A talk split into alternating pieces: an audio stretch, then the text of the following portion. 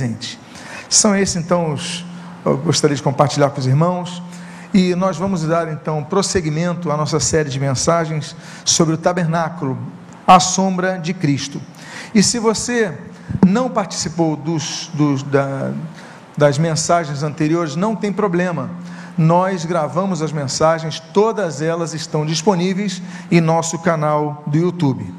Convido que você abra a sua Bíblia, nosso texto base, o texto que nós usamos como base, que é o de Êxodo, capítulo número 25. E eu gostaria de ler os textos do versículo 8 e 22. Êxodo, capítulo 25, versículo 8 e 22. A Bíblia diz: E farão para mim um santuário, para que eu possa habitar no meio deles versículo 22. Ali eu me encontrarei com você e, de cima do propiciatório, do meio dos dois querubins que estão sobre a arca do testemunho, falarei com você a respeito de tudo o que eu lhe ordenar para os filhos de Israel. Oremos. Pai amado, Deus bendito, nós louvamos, adoramos e cultuamos ao Senhor e exaltamos o teu santo e precioso nome. E nesta manhã pedimos, Deus, continua a falar conosco, através da explanação da tua palavra. Abençoa as nossas vidas, fortalece a nossa fé e o que nós pedimos, nós fazemos agradecidos em nome de Jesus. Amém e amém. Nos textos, na, nas mensagens anteriores, nós falamos a respeito do acampamento de Israel, nós falamos a respeito da ordem de Deus quanto à elaboração do tabernáculo. Nós falamos, falamos sobre a, a, organização do acampamento, como isso apontava a cruz, e tudo que nós temos falado do tabernáculo, nós temos falado sobre Cristo. Tudo no Antigo Testamento aponta para o Novo Testamento. Tudo que está no Antigo Testamento aponta para a pessoa de Cristo.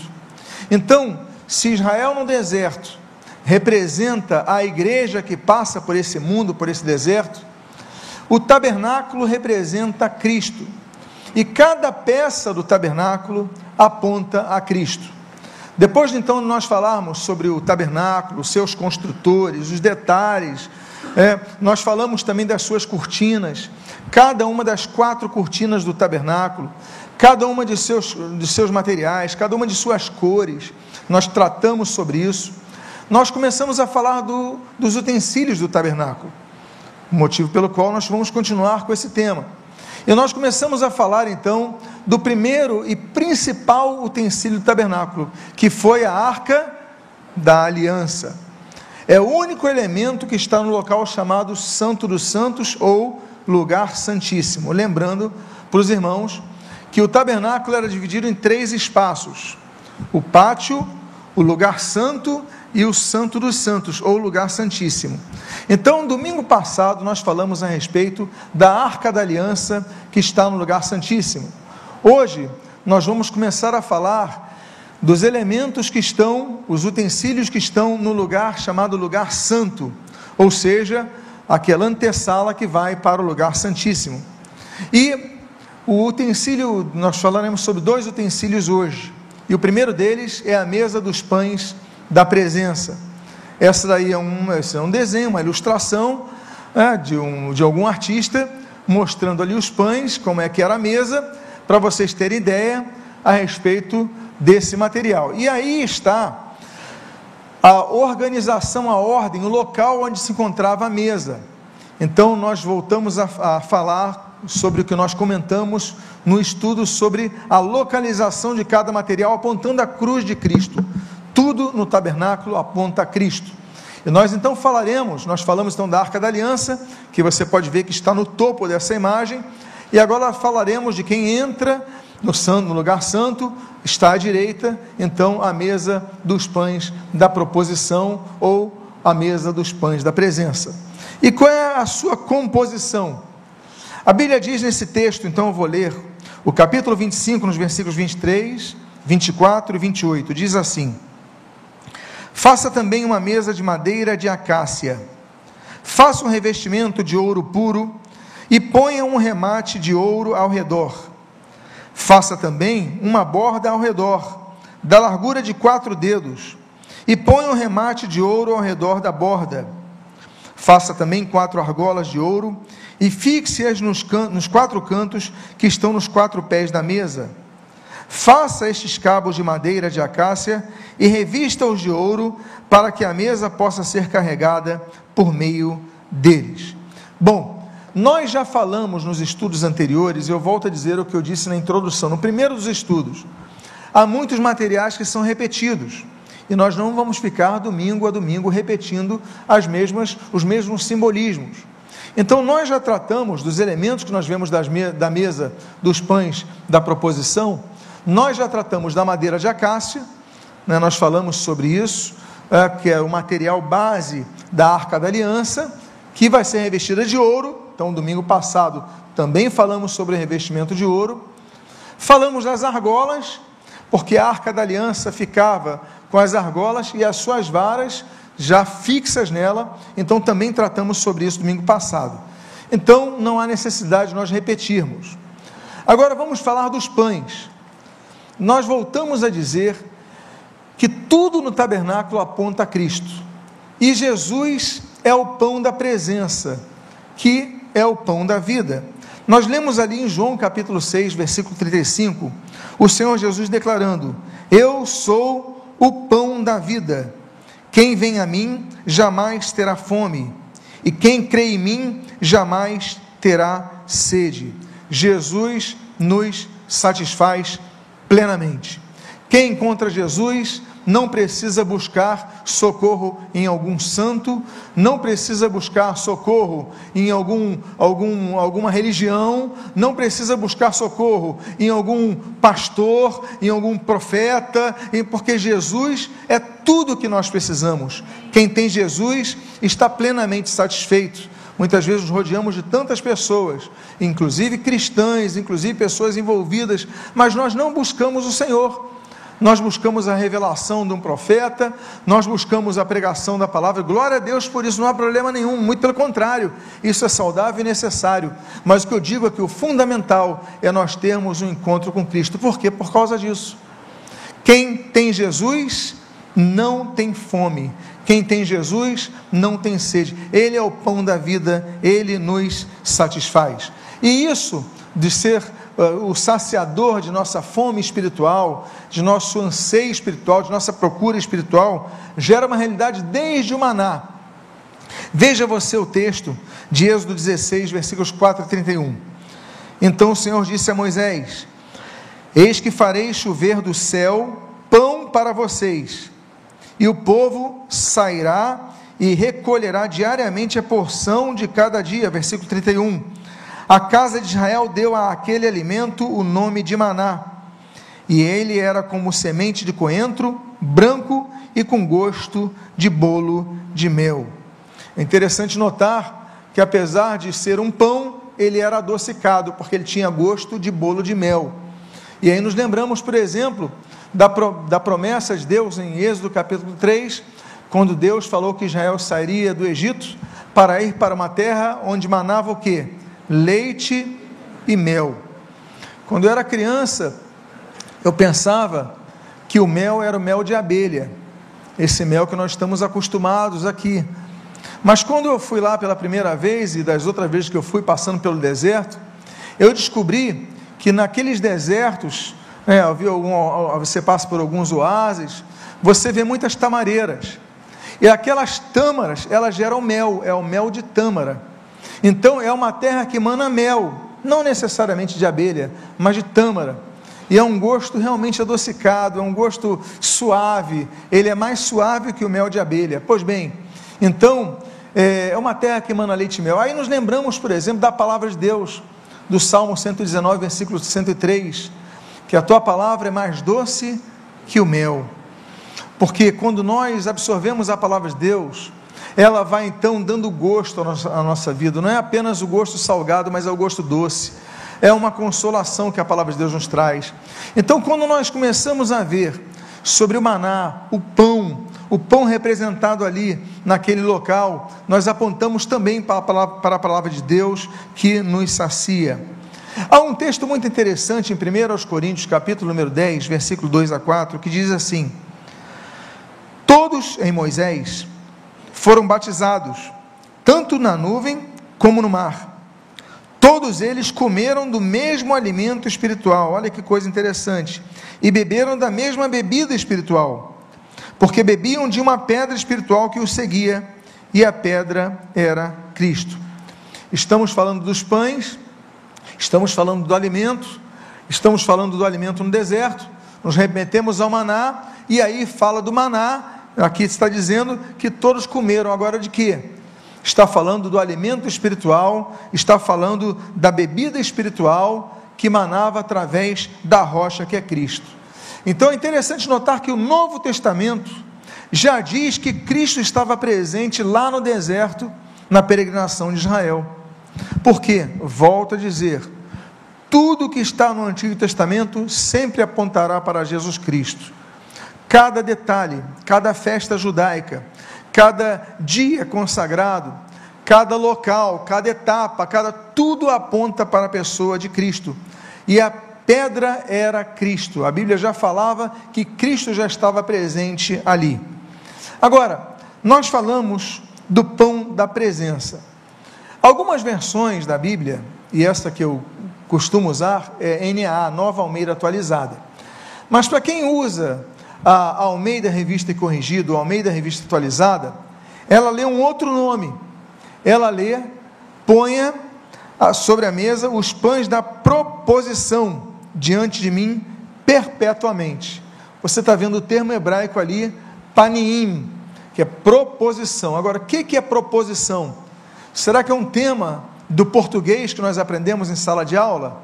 Não. Proposição no hebraico tem esses significados: face, né, a face de uma pessoa, ou a presença, ou estar diante de alguém, diante da face de alguém. Isso é Panaim. E nós já vemos mais uma vez: Jesus é o pão da vida, lá estava o pão. Agora, aquele pão tinha um nome, o pão da face ou pão da proposição.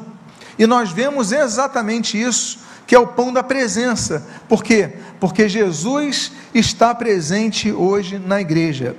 Olha o que diz o texto de Mateus capítulo 18, versículo 20. Porque onde estiverem dois ou três reunidos em meu nome, ali estou no meio deles. A presença de Jesus está no meio da igreja. A presença de Jesus está onde estivermos reunidos em nome dele. Então, quando aqueles pães recebem o nome de pães da presença, porque podia só colocar pães, mas ele coloca, ele qualifica, coloca o qualificativo que tem um significado, o pão da presença, o pão da face, porque quando você comia daquele pão, você então tinha ah, o entendimento da presença de Deus em sua vida.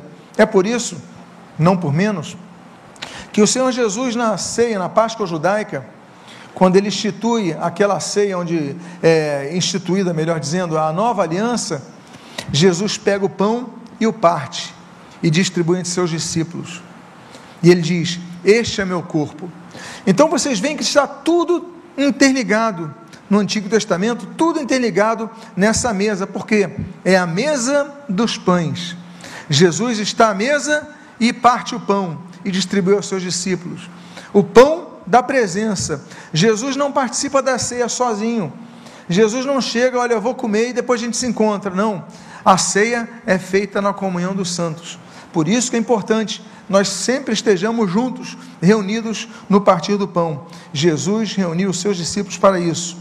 E a Bíblia diz, não apenas do significado da, da palavra, da, da, da palavra presença, mas também da palavra face, porque tem esses significados.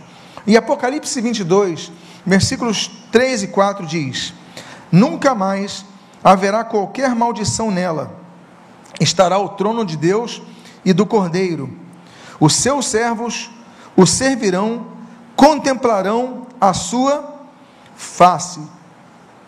Então, um dia nós vamos contemplar a face do pão da vida. Um dia nós vamos contemplar a presença do Senhor Jesus e o veremos face a face. Alguém aqui, alguém aqui já viu alguma gravura da face de Jesus? Todos nós já vimos gravuras da face de Jesus, mas ninguém pode dizer que essa é a face de Jesus. Nós um dia teremos esse privilégio. Agora, de que é feito? De que é feito o pão? O pão é feito de farinha. A farinha do pão da presença. E a Bíblia diz que não podia ser qualquer farinha. A Bíblia diz no versículo 5 do capítulo 24 de Levítico o seguinte: Pegue também da melhor farinha. Tinha que ser selecionada a farinha, não podia ser qualquer coisa. Porque o melhor para Deus é o que nos é, o que nós devemos oferecer, porque ele nos ofereceu o melhor para nós, o pão da vida. Mas o que é farinha?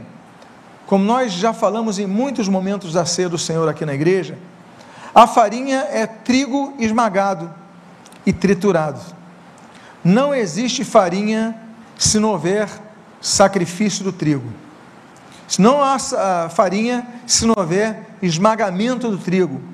Não há farinha se não houver uh, trituramento do trigo. Não há farinha se não houver o trigo perdendo a sua beleza. O trigo nasce belo, aí vem outro trigo, cresce, então ele é debulhado, ele é, eles juntam ali, trituram, perde a beleza, perde aquela, aquele seu brilho e começa a se tornar pó.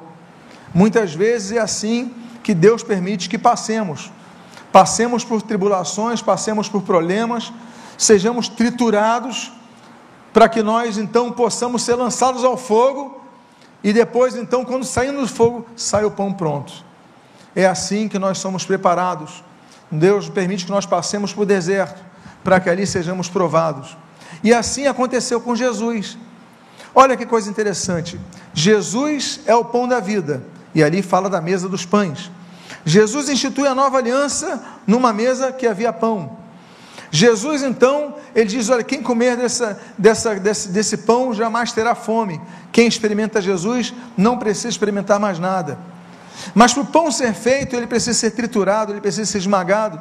E nós vemos na profecia de Isaías, capítulo 53, versículo 5, esse texto que diz: Mas ele foi traspassado por causa das nossas transgressões, das nossas transgressões esmagado por causa das nossas iniquidades. O castigo que nos traz a paz estava sobre ele, e pelas suas feridas fomos nós sarados. Veja que ele foi traspassado, veja que ele foi esmagado, que nem o trigo. Veja que ele foi ferido. Ou seja, Jesus é o pão da vida, mas para se tornar pão, ele foi traspassado, ele foi esmagado, ele foi ferido, assim como acontece com trigo. Então, é mais uma bela palavra profética que aponta essa mesa dos pães da proposição. Agora a pergunta é: quantos pães? Qual era a quantidade dos pães da presença? A Bíblia diz: pegue também da melhor farinha, Levítico 24, versículo 5, pegue também da melhor farinha e dela faça doze pães por que 12 pães? Eu coloquei aí essa foto. Essa foto é do Instituto do Templo, lá em Jerusalém. Essa foto, esse instituto, eu sempre levo nas caravanas o grupo lá. O terceiro templo ainda não foi construído.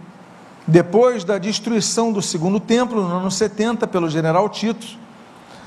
Então, passou-se o tempo, e no local onde está o templo, naquela região, foi colocada o domo da rocha e a mesquita de Omar. Mas a Bíblia fala do terceiro templo.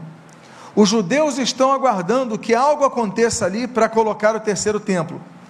Enquanto esse algo não acontece, não sabemos se vai ser, como vai ser, se vai ser uma grande guerra dos judeus novamente contra os jordanianos, porque quem cuida daquela região é a polícia da Jordânia e que está em volta do exército de Israel, mas é uma permissão, não sabemos se vai ser um terremoto, não sabemos se vai ser um míssil. O fato é que um dia o terceiro templo vai ser reconstruído ali onde se chama a esplanada das mesquitas. Pois bem, os judeus ortodoxos, o que, que eles já estão fazendo? Eles já elaboraram todos os elementos do tabernáculo, do tabernáculo não, perdão, do templo. Todos os elementos eles já construíram, inclusive a mesa dos pães da proposição. Então eles fizeram esse desenho e você pode ver que nós temos seis colunas à esquerda, seis colunas à direita, totalizando seis pães. Então, a mesa que vai ficar no terceiro templo já está pronta, cuidada pelos rabinos do Instituto do Templo, como você pode ver aí. Ela de ouro revestido, e essa foto, essa imagem, você pode ver presencialmente. Mas por que doze? Porque eram doze tribos. Cada pão representava uma tribo. E todas as tribos compunham um só povo. Ah, ele é da tribo de Benjamim, ele é da tribo de Judá, ele é da tribo de Dan, ele é da tribo. Não importa a tribo que você era, você era um povo apenas, o povo de Deus. Então, meus amados, esse pão, essa mesa dos pães da proposição, aponta exatamente a isso. Esse texto de 1 Coríntios 10, 17 diz: Porque nós, embora muitos, somos unicamente um pão. Olha que coisa interessante um só corpo, porque todos participamos do único pão. Então, ah, são doze pães diferentes, mas representam as doze tribos, um só povo. São doze pães diferentes, mas tudo veio apenas do mesmo, da mesma farinha, da melhor farinha. Ou seja, temos características diferentes. Somos de denominações diferentes. Ah, eu sou da Nova Vida. Ah, eu sou da Assembleia de Deus. Eu sou da Igreja Batista. Eu sou da Igreja Presbiteriana, da Metodista. Não importa. Somos apenas um corpo em Cristo. Como, como diz ali, embora muitos, somos unicamente um pão. Agora, a quantidade de pães. No Templo de Salomão, e um dia nós faremos um estudo falando das diferenças do tabernáculo de Moisés para o tabernáculo de Davi e para o templo de Salomão. Três locais diferentes. Esse estudo da manhã nós estamos dando é o tabernáculo de Moisés. No templo de Salomão, claro, suntuoso, maior, há uma outra quantidade que revela uma nova fase na, no relacionamento daquele povo. E a quantidade ela multiplicou. Diz o texto de 2 Crônicas, capítulo 4, versículo 8 e 19, o seguinte: Também fez dez mesas e as pôs no templo, cinco à direita e cinco à esquerda. Versículo 19. Salomão mandou, também mandou fazer todos os utensílios do santo lugar de Deus, o altar de ouro e as mesas sobre, quais, sobre as quais estavam os pães da proposição. Olha que coisa interessante o aumento de 12, e então multiplicando por 10 mesas, nós temos 120 pães. Por quê? Porque isso representa uma nova fase do relacionamento de Deus para com o seu povo, assim como aconteceu no dia do Pentecostes. Ora, multiplicou-se de 12, que era o número do povo de Israel, para 120. Aí por que 120? Veja o que diz o texto de Atos, capítulo 1, versículo 15, e capítulo 2, versículos de 1 a 4. Naqueles dias, está falando Pentecostes, naqueles dias se levantou Pedro no meio dos irmãos, ora, compunha-se a assembleia de umas 120 pessoas. Olha que coisa interessante. Ao cumprir-se o dia de Pentecostes, estavam todos, os 120, reunidos no mesmo lugar. E de repente veio do céu um som, como de um vento impetuoso, e encheu toda a casa onde estavam sentados. E apareceram, distribuídas entre eles, línguas como de fogo, e pousou sobre cada um deles. E todos ficaram cheios do Espírito Santo e passaram a falar outras línguas, segundo o Espírito lhes concedia que falassem. Olha que coisa linda. Então eram doze pães, passaram a ser 120 pães. Está falando das duas grandes alianças. A antiga aliança para com Israel, doze tribos, a nova aliança para com a igreja, representada nos 120 que estavam reunidos no cenáculo, que foram cheios do Espírito Santo. Glória a Deus por isso. Nada é por acaso na Bíblia tudo aponta para Cristo. O tabernáculo é Cristo no deserto, é, a, igre, a, Israel no deserto é a igreja neste mundo. Agora, outro detalhe interessante que Jesus cumpre também é que no templo de Salomão havia cantores enquanto os pães eram preparados. Os pães não eram preparados em silêncio. A Bíblia diz: dos filhos dos coatitas tinham o encargo de preparar os pães da proposição para todos os sábados. Quanto aos cantores, chefe das famílias entre os levitas, ficavam alojados nas câmaras do templo e estavam isentos de outros serviços, porque dia e noite estavam ocupados no seu serviço. Enquanto os pães eram preparados, os cantores louvavam ao Senhor. Então, meus amados, onde há culto ao Senhor, deve haver louvor ao Senhor. Mas não apenas o louvor cantado, como nós vemos aqui, mas o louvor ecoado em nossos corações. Devemos louvar a Deus em todo o tempo, cantar a Deus, adorar a Deus. Eu fico muito impressionado que muitas vezes tem pessoas que não cantam durante o louvor, não se envolvem, nós devemos cantar, nós devemos adorar a Cristo, nós devemos exaltar a Cristo. Enquanto os pães são preparados para entregar a palavra, antes da palavra vem o louvor. Amém, queridos? Agora, olha o que, Jesus faz. E Jesus cumpre exatamente essa questão sobre o louvor. A Bíblia diz em Mateus capítulo 26, 26, 27 e 30, diz assim: Enquanto comiam, Jesus pegou um pão e abençoando, o partiu e deu aos discípulos, dizendo: Tomem, comam, isto é meu corpo. A seguir, Jesus pegou um cálice e, tendo dado graças, o deu aos seus discípulos. E, tendo cantado o hino, saíram para o Monte das Oliveiras. Ou seja, o culto encerrou com louvor. Havia louvor em todo momento. Havia louvor no templo, havia louvor no cenáculo, havia louvor nas casas, havia louvor naquela, naquela, não cenáculo, como eu citei, naquela sala, naquela sala de jantar, onde Jesus então partilhou da sua ceia tão santa. Então nós falamos de um dos elementos que é a mesa dos utensílios, que é a mesa dos pães da proposição. E o segundo utensílio que eu tenho a tratar nessa manhã é o chamado, o que, que diz aí? o candelabro. O candelabro talvez seja o elemento mais suntuoso, até pela sua, pela sua forma de brilho, pela, pela luz que encandecia de suas sete hastes. Então, uh, o ouro com a luz brilhando ao redor. Então, nós vamos falar do candelabro. Eu volto a colocar aquele mapa que coloca, que, que aponta a posição de cada um dos utensílios do tabernáculo. Então, assim que você chegava no lugar santo, ficava-se a mesa dos pães da proposição ficava à direita, o candelabro ficava à esquerda. Então, de que era composto o tabernáculo? O texto de Êxodo, capítulo 25, versículos 31 e 39 diz: Faça também um candelabro de ouro puro. De ouro batido deverá ser feito este candelabro. Com 34 quilos de ouro puro se fará o candelabro com todos estes utensílios. Eu volto a dizer, não vou repetir o que eu já falei sobre o ouro, mas nós podemos falar sobre três coisas únicas que existem nesse candelabro. Primeiro, era a única peça de ouro, é o único material que diz que tinha que ser feito de apenas uma única peça.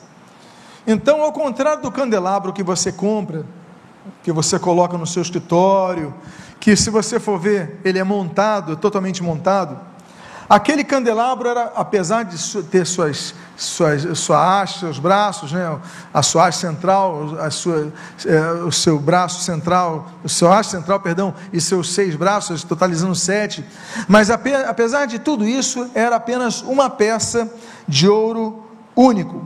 E aí nós apontamos três coisas únicas que nós vemos em Cristo. Em primeiro lugar, somente existe um caminho para Deus.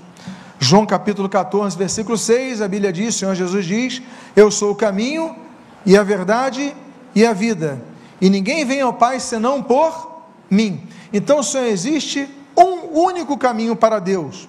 O caminho não é Maria, o caminho não é José, o caminho não é Jorge, o caminho não é igreja de nova vida, o caminho não é pastor falando de tal, bispo falando de tal, o caminho é Jesus.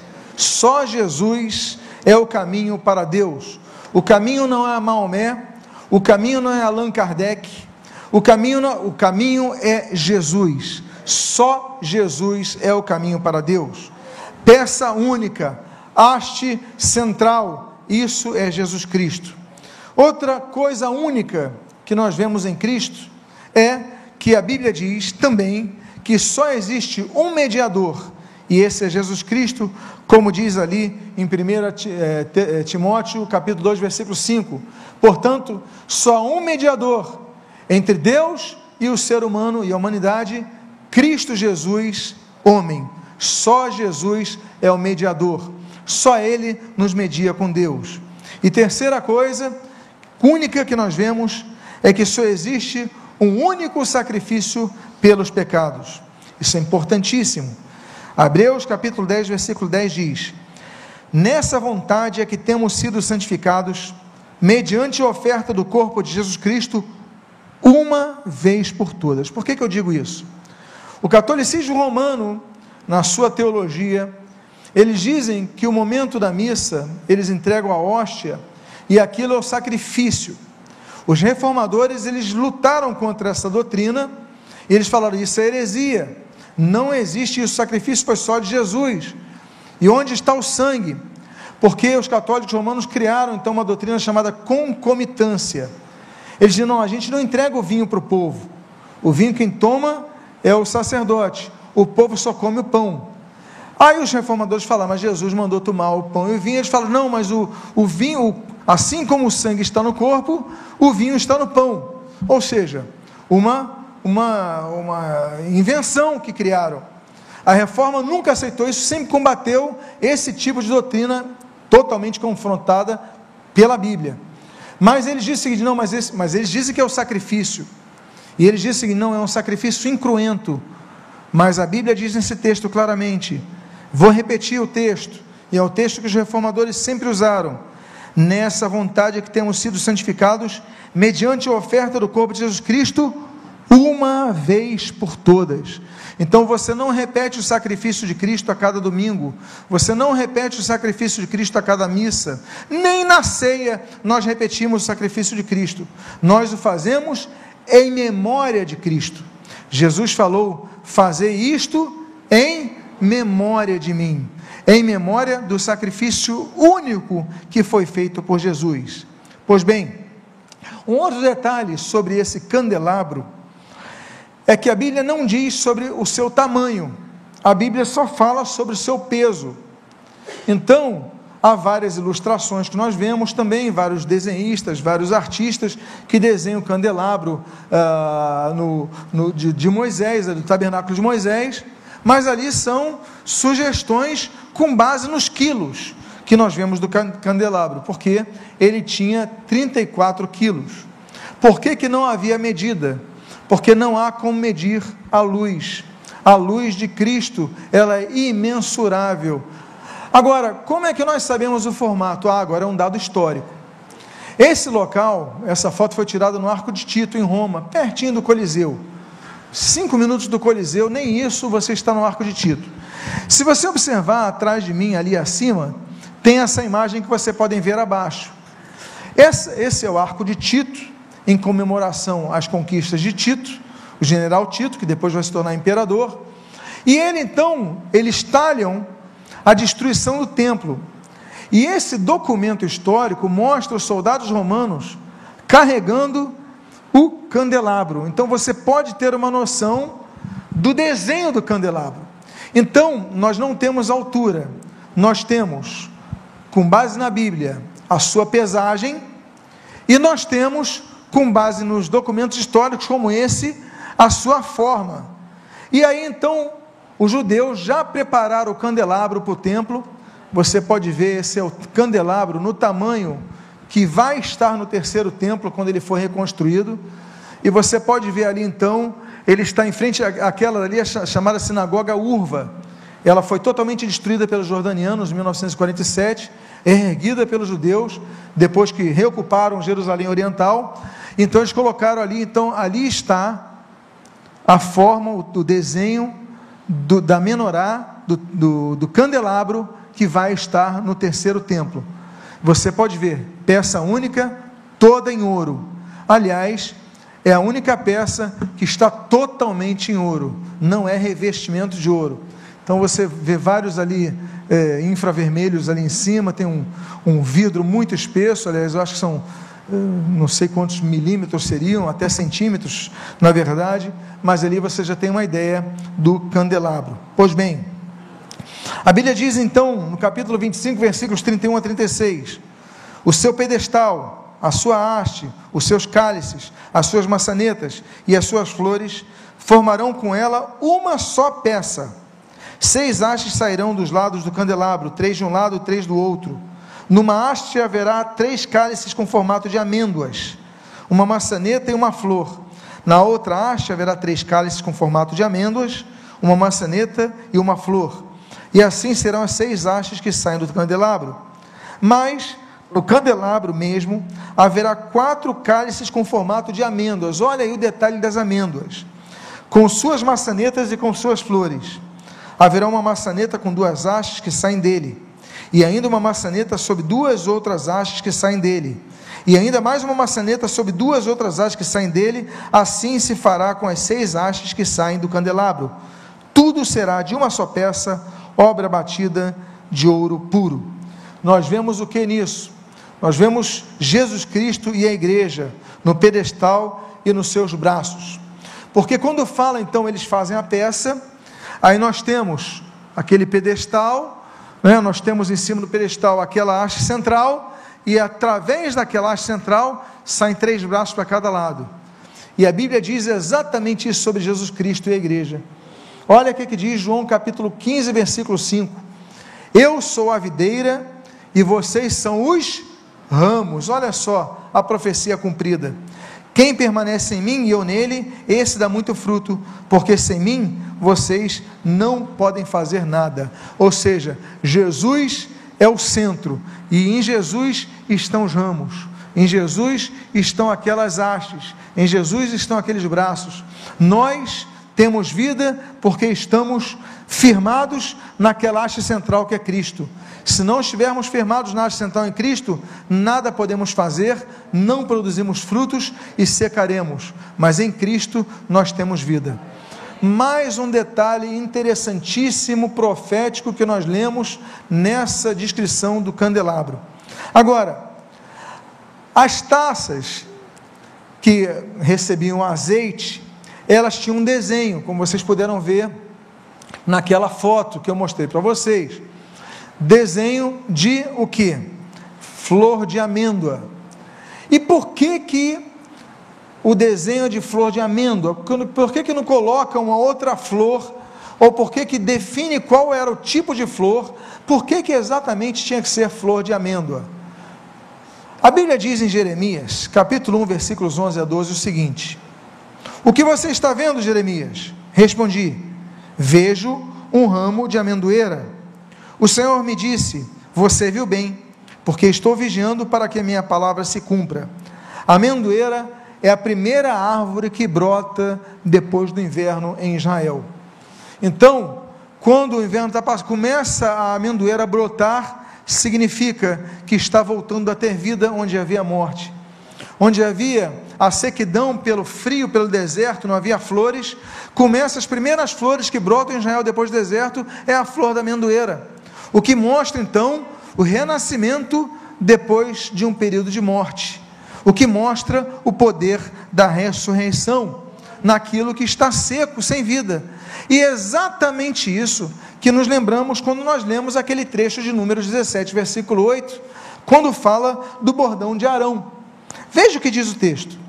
No dia seguinte, Moisés entrou no, na tenda do testemunho e eis que o bordão de Arão pela casa de Levi havia brotado.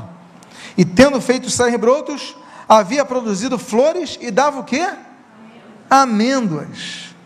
Então Moisés trouxe todos os bordões diante do Senhor e todos os filhos de Israel, e a eles olharam e cada um pegou o seu bordão. Ou seja, o bordão estava seco, era um bordão, era uma vara, era uma bengala, era um bastão, era uma coisa, não estava na árvore, mas aquele brotão, aquele, aquele bordão brotou flor de amêndoa, ou seja, estava morto e se tornou vivo.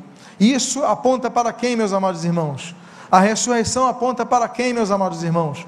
Por que, que Deus escolhe para fazer na ponta do, do, do, candelabro flores de amêndoas? Porque mostra Jesus que morreu, que foi é, sepultado e que ressuscitou. 1 Coríntios capítulo 15, versículos 3 e 4, a Bíblia diz: Antes de tudo, entreguei a vocês o que também recebi, que Cristo morreu pelos nossos pecados, segundo as Escrituras, e que foi sepultado e ressuscitou ao terceiro dia, segundo as Escrituras. O próprio Senhor Jesus declara no livro de Apocalipse, quando na ilha de Patmos estava João, e Jesus então fala para ele: Não tenha medo, Apocalipse 1, 17 e 18. Eu sou o primeiro e o último, aquele que vive. Estive morto mas eis que estou vivo para todo sempre e tenho as chaves da morte e do inferno. Ou seja, quando Deus manda colocar, olha, na ponta do, de cada uma das hastes, onde vai se colocar o azeite, olha que coisa interessante você vai fazer o desenho de flor de amêndoa, porque é o desenho que mostra a ressurreição. A luz, ela vem da ressurreição. A luz, ela vem do ressurreto. A luz, ela vem daquilo que volta a brotar depois do intenso inverno. Louvado seja o Senhor. E caminhando então para a parte final do candelabro, vamos falar da manutenção do candelabro. Em primeiro lugar, as lâmpadas do candelabro. A Bíblia diz, aliás, o azeite, vamos falar do azeite do candelabro primeiro. Diferentemente da Hanukkah, a Hanukkah você pode ver em alguns pontos aqui no Rio de Janeiro, você vê um, um candelabro em alguns locais, do lado da estação em Copacabana, na Avenida das Américas. Existem vários lugares que colocaram uma Hanukkah que muita gente confunde com candelabro, com a menorá. Não é. Hanukkah lembra de uma festa judaica chamada Hanukkah. Tem nove braços. O candelabro do templo, o candelabro do tabernáculo, ele tinha sete braços. Mas a diferença é que no Hanukkah você coloca vela. No candelabro você não coloca vela. Você coloca azeite. A iluminação é direta no azeite. Agora, o texto diz: ordene aos filhos de Israel que lhe tragam azeite puro de oliveira, azeite batido para o candelabro, para que haja lâmpada acesa continuamente. O azeite tinha que ser puro. O nosso culto tem que ser puro ao Senhor. A nossa oração tem que ser sincera ao Senhor. Nós devemos então chegar na presença de Deus com o nosso coração puro, e para isso nós temos que pedir: Senhor, perdoa as minhas falhas, perdoa o meu coração, porque tinha que ser azeite puro de oliveira. E quando nós vemos então o azeite, o azeite que é puro, e ali você lê o texto: o azeite tem que ser puro e tem que ser batido, porque muitas vezes não batiam muito azeite, não ficava muito puro, não, não, não extraíam tudo que podia extrair do azeite ou seja, era um azeite misturado, era um azeite mal preparado. Aí nós lemos, volta a dizer, tudo no tabernáculo aponta para Jesus Cristo. Nós vemos nesse texto de Mateus capítulo 26, versículos 36, 37 e 39 o seguinte: Em seguida, Jesus foi com eles a um lugar chamado Getsemane. Começou a sentir-se tomado de tristeza e de angústia. Então lhes disse: a minha alma está profundamente triste até a morte. Fiquem aqui e vigiem comigo. Meu Pai, se possível, que passe de mim este cálice. No Getsemane, Jesus foi espremido.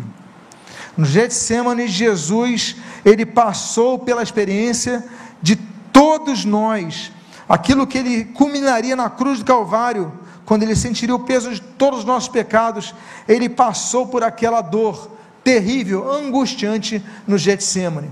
Aí você fala assim: "Mas por que que foi no Getsemane?"